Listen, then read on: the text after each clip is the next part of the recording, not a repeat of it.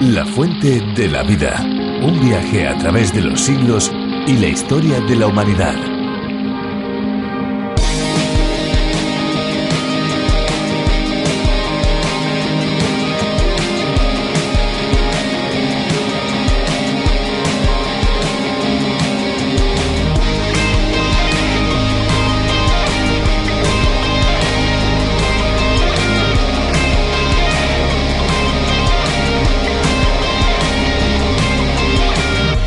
Una buena manera de ser ecológicos es comprar botellas de agua de plástico retornables libres de BPA, sustancia tóxica, y hechas de PET, material indicado para la producción de fibras textiles y envases. Si se reutilizan las botellas de plástico hay que enjuagarlas con un poquito de agua jabonosa para prevenir así el crecimiento de bacterias, aunque es recomendable después de algunos usos tirar directamente dichas botellas y nunca dejarlas expuestas al sol demasiado tiempo.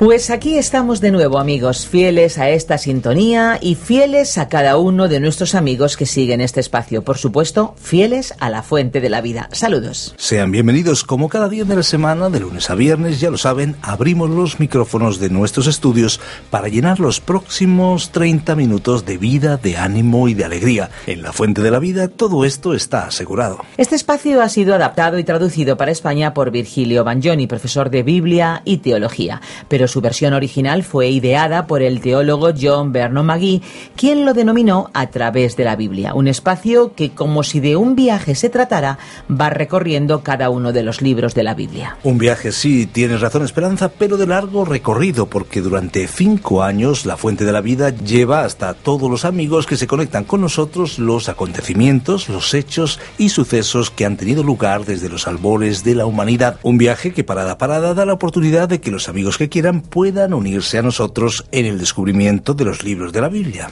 Pues sí, eh, va a ser muy interesante este viaje, este recorrido. Estén muy atentos amigos porque al finalizar nuestro espacio les vamos a dar la dirección electrónica a la que pueden escribirnos para solicitar los bosquejos y las notas del espacio de hoy. Se lo vamos a enviar completamente gratis. Claro que sí, además les recordamos que hay una aplicación que pueden buscar. Busquen a través de la Biblia la fuente de la vida y podrán descargarse esa aplicación para seguirnos día a día. Bueno, si les parece amigos, vamos a escuchar una canción que hemos seleccionado detenidamente para todos ustedes. Vamos a escucharla ya.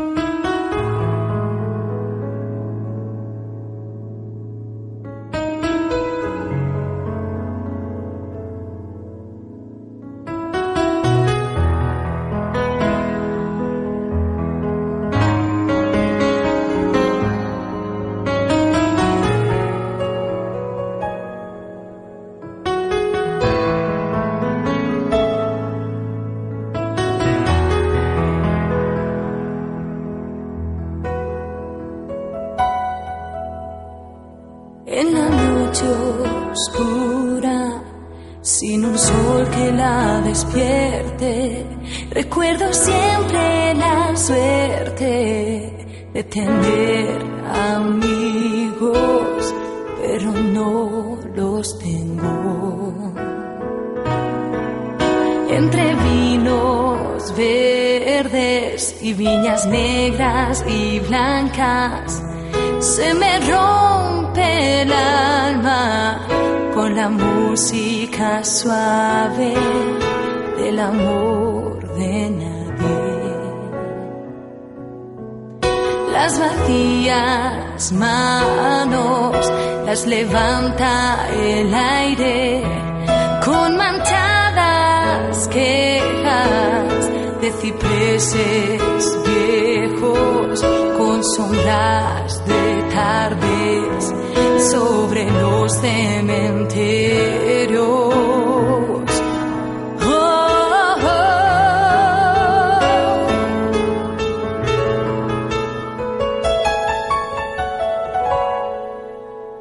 Pero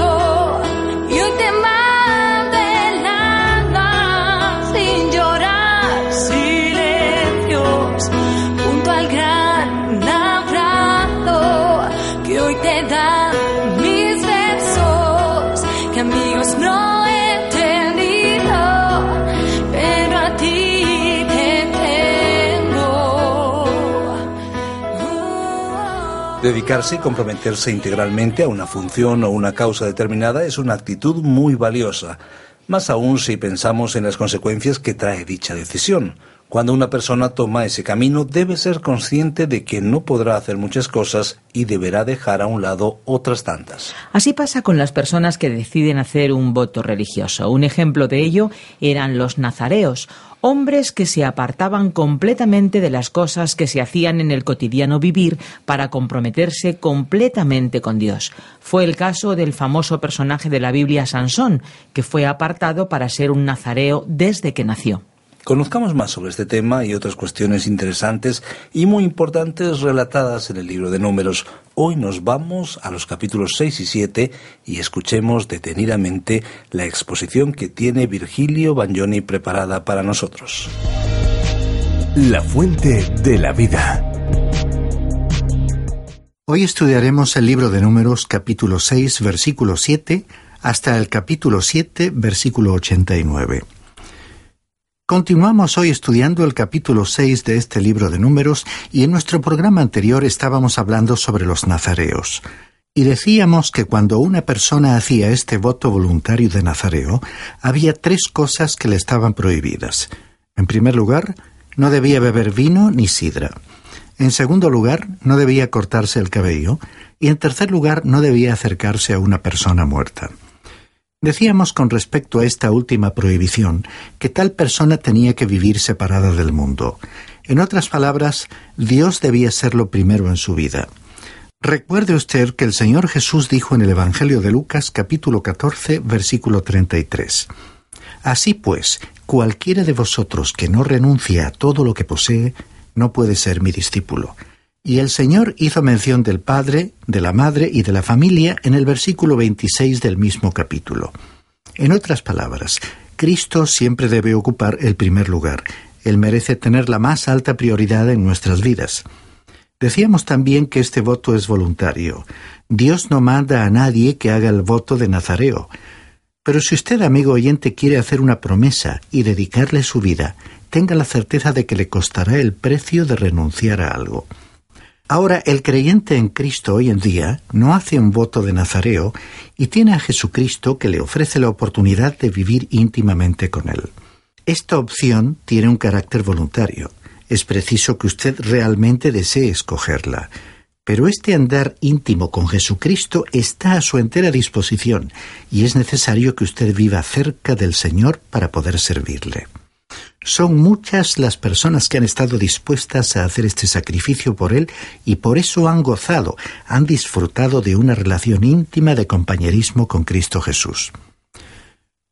Hoy comenzaremos diciendo que hay varios ejemplos en las Escrituras de hombres que hicieron este voto. Creemos que Juan el Bautista, por ejemplo, fue nazareo durante toda su vida. Sansón también era nazareo.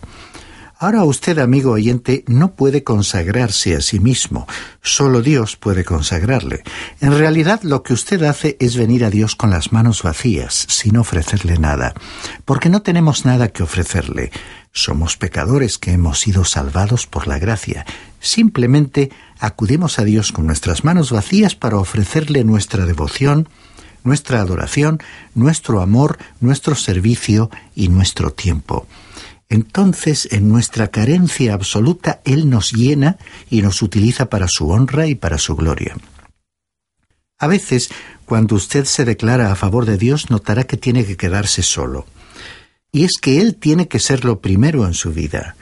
Muchos en la actualidad dicen que son cristianos consagrados, pero no tienen el valor de abstenerse de hacer algo o de adoptar una actitud que ofenda a otras personas, porque temen quedarse socialmente excluidos.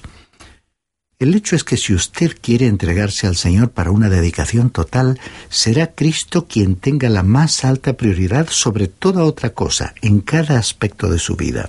Usted debe encontrar su satisfacción en las cosas de Dios. El versículo 8 de este capítulo 6 de Números, que leímos en nuestro programa anterior, dice, Todo el tiempo de su nazareato estará consagrado al Señor. Creemos que muchos de nosotros en la actualidad perdemos muchas bendiciones. Uno puede ser cristiano, pero eso en sí no significa que esté consagrado a Dios. Quizás usted esté pasando actualmente por momentos de dificultad o aflicción. ¿Por qué no se consagra usted a Dios? Si usted ya es un cristiano, puede entregarse a Dios de una manera concreta. Ciertamente, la consagración a Dios no es garantía de que no habrá dificultades y pruebas, ni removerá las aflicciones, pero las hará más soportables. El Señor Jesucristo dijo en el Evangelio de Mateo capítulo 11, versículos 29 y 30, Llevad mi yugo sobre vosotros y aprended de mí, que soy manso y humilde de corazón, y hallaréis descanso para vuestras almas, porque mi yugo es fácil y ligera mi carga. Estar unido a Él de esta manera es una experiencia maravillosa. Continuemos ahora con los versículos 9 y 10 de este capítulo 6 de Números. Si alguien muere súbitamente junto a él y contamina su cabeza consagrada, el día de su purificación, es decir, el séptimo día, se afeitará la cabeza. Al octavo día traerá dos tórtolas o dos pichones al sacerdote a la puerta del tabernáculo de reunión. Dios desea que sus hijos cumplan los votos que hacen. Si el nazareo era contaminado, tenía que traer un sacrificio.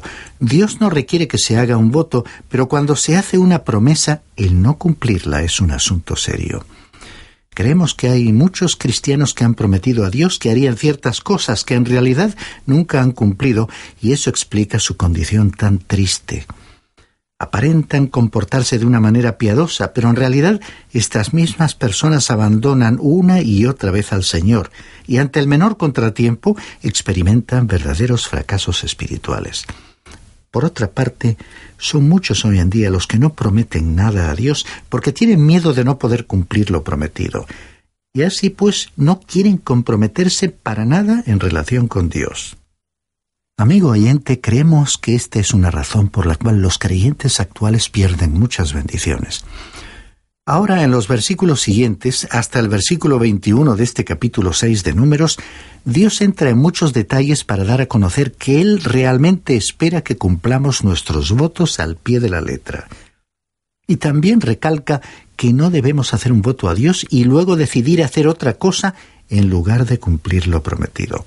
Pero por otra parte, promete que si hacemos un acuerdo con Dios y lo cumplimos, Él nos bendecirá. Dios es muy serio y muy práctico en cuanto a estas cosas, y nosotros también debiéramos serlo. Dios siempre nos bendecirá si le somos fieles a Él y a lo que le hemos prometido. Hay una gran lección espiritual aquí para nosotros, y esto, amigo oyente, es algo en lo cual usted debe reflexionar mucho y con seriedad en este día. Este capítulo 6 de Números termina con los versículos que leeremos a continuación, desde el 22 hasta el 27, que incluyen la bendición sacerdotal. El Señor habló a Moisés y le dijo, Habla a Aarón y a sus hijos y diles, Así bendeciréis a los hijos de Israel. Les diréis, El Señor te bendiga y te guarde. El Señor haga resplandecer su rostro sobre ti y tenga de ti misericordia el Señor alce sobre ti su rostro y ponga en ti paz. Así invocarán mi nombre sobre los hijos de Israel, y yo les bendeciré. Aquí en el Antiguo Testamento, aunque en forma indirecta, encontramos a la Trinidad en acción. Dios el Padre es la fuente de toda bendición. El Señor Jesús es quien hace resplandecer su rostro sobre nosotros. y el Espíritu Santo alza su rostro sobre nosotros y pone en nosotros la paz. Esta es la única manera en que podemos llegar a Dios y experimentar la paz de Dios. Él es quien hace que estas cosas sean una realidad en nuestros corazones. El Dios Trino y Uno les da esta bendición a los israelitas. El censo ya se ha realizado y todos saben cuál es su genealogía. Las banderas han sido levantadas y todos se reúnen junto a su bandera correspondiente. Deben seguir su bandera y deben acampar en los puestos que les han sido asignados en el campamento junto a sus propias tribus y familias. El campamento ha sido limpiado, purificado. Ahora el Señor les bendice y esta es la única manera en que Dios puede bendecir. Muchos creyentes en la actualidad no conocen la bendición de Dios. El problema es que no están preparados para ponerse en marcha, en acción tratan de comenzar sin poner primero las cosas en su debido orden. Son como soldados que no están seguros de su origen, de su rango, ni de su misión específica.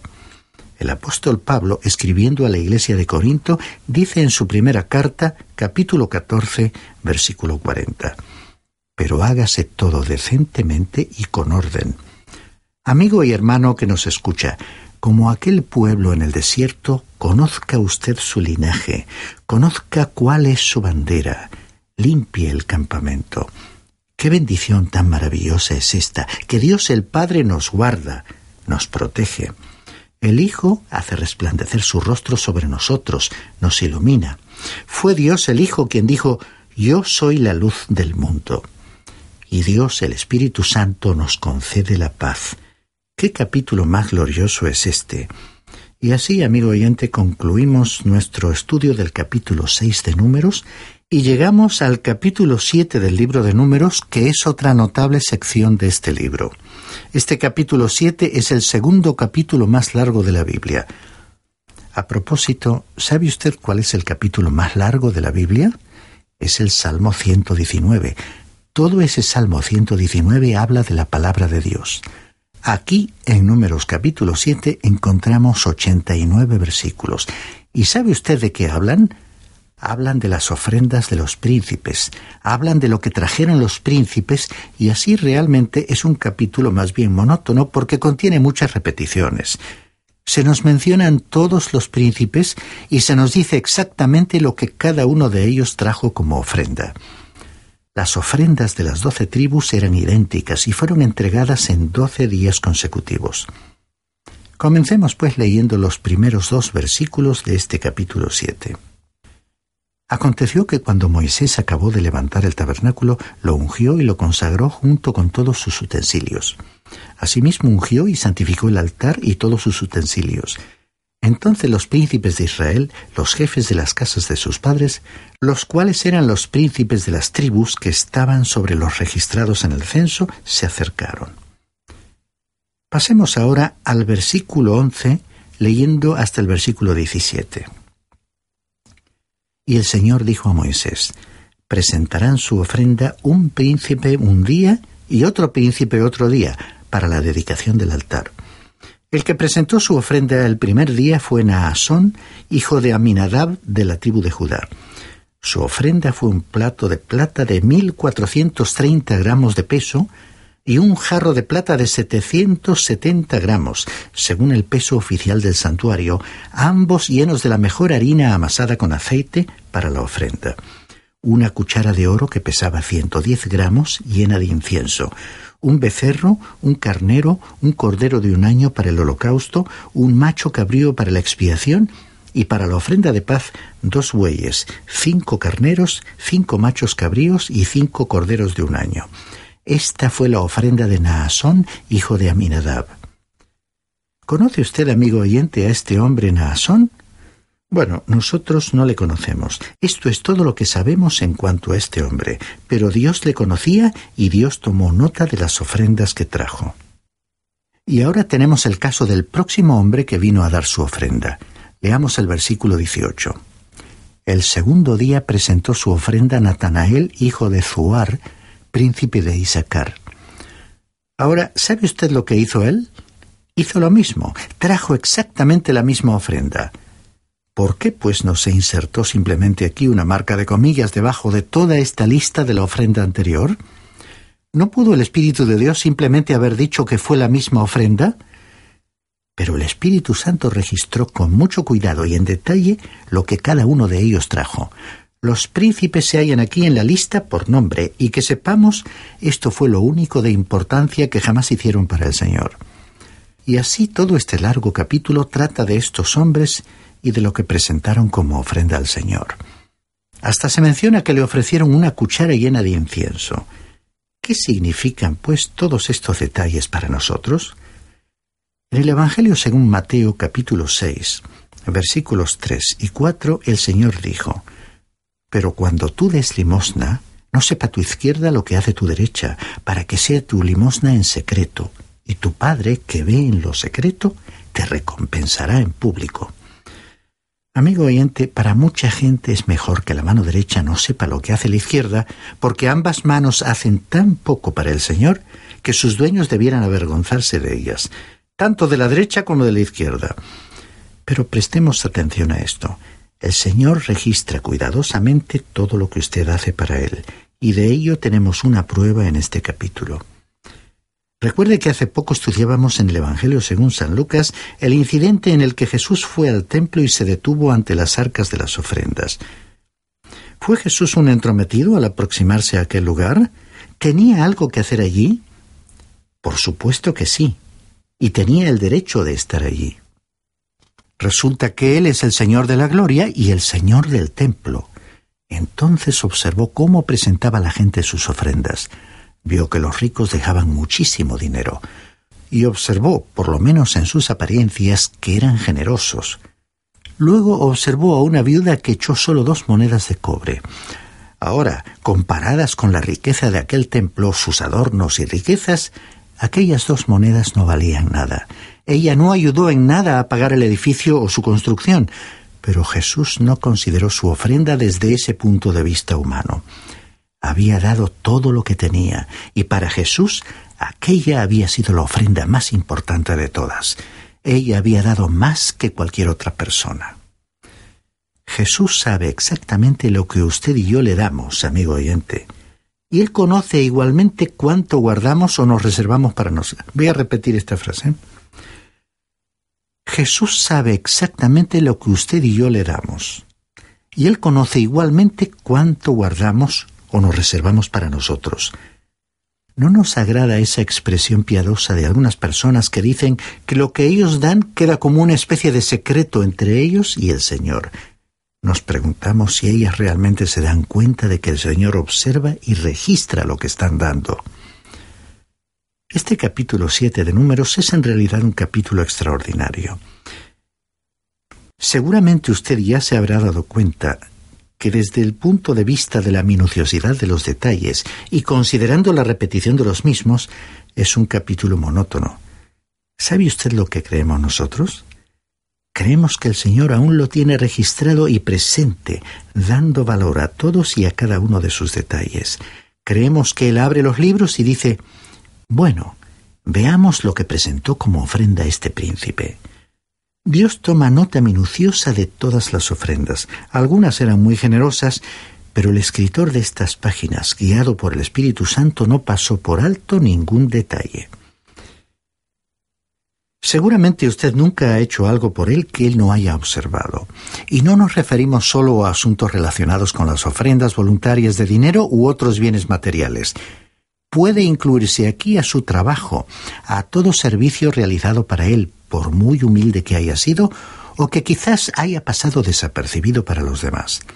En la mayoría de los casos, usted no recibirá un reconocimiento público ni una recompensa a nivel humano, pero tenga la seguridad de que Dios le recompensará por eso. Debemos hablar con más libertad en cuanto a estas cosas y sin complejos al comprobar la naturalidad y sinceridad con que la palabra de Dios trata estos asuntos.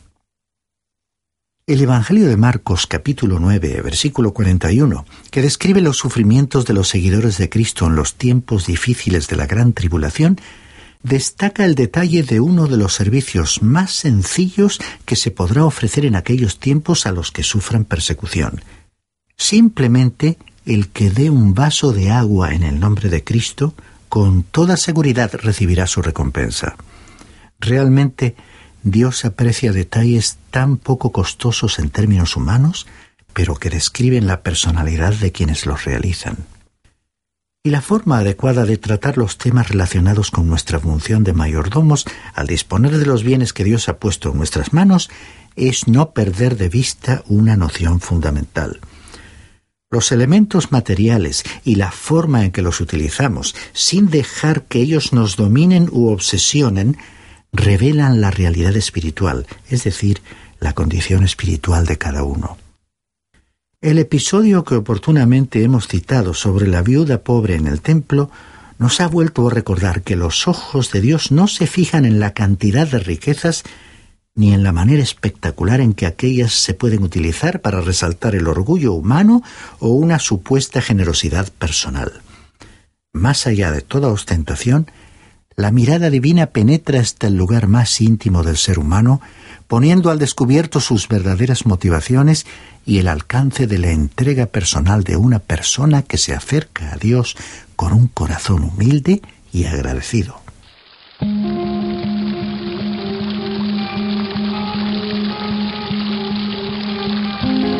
Pues amigos, ya estamos a puntito de finalizar un programa más de La Fuente de la Vida. Les agradecemos muchísimo su compañía. No se olviden que tenemos varias alternativas, varias opciones para que puedan ponerse ustedes en contacto con nosotros. Lo pueden hacer llamando al teléfono 91 422 0524 91 422 0524 o bien escribirnos al apartado 24081 24081 código postal 28080 de Madrid o si lo prefieren pueden enviarnos un correo electrónico a la siguiente dirección info arroba radiocadenadevida.com. Info arroba radiocadenadevida.com. También si desean escuchar de nuevo este espacio o bien alguno de los anteriores, pueden ir a la web de La Fuente de la Vida, www.lafuentedelavida.com. Allí encontrarán todos los programas ya emitidos. Y si desean los bosquejos o las notas del espacio de hoy o del libro que estamos estudiando, en las opciones que les acabamos de dar lo pueden solicitar también igualmente como uno de los objetivos de este espacio es dar a conocer la Biblia, la palabra de Dios, si no tienen un ejemplar de la Biblia o del Nuevo Testamento, pueden solicitárnoslo. Nosotros estaremos gustosos de hacerles llegar un ejemplar completamente gratis. Estamos a punto de cerrar estos micrófonos, pero no nuestro deseo de estar con nuestros amigos. Por eso en nuestro próximo programa volveremos a transmitirles la vida y la esperanza que hay en la fuente de la vida. Estaremos aquí y deseamos, amigos, que no nos den plantón. No nos lo van a dar, Esperanza, seguro que no. Y hasta que llegue el próximo espacio queremos dejarles un reto, algo que no deberían olvidar y es que, lo decimos cada vez que terminamos este programa, hay una fuente de agua viva que nunca se agota, beba de ella.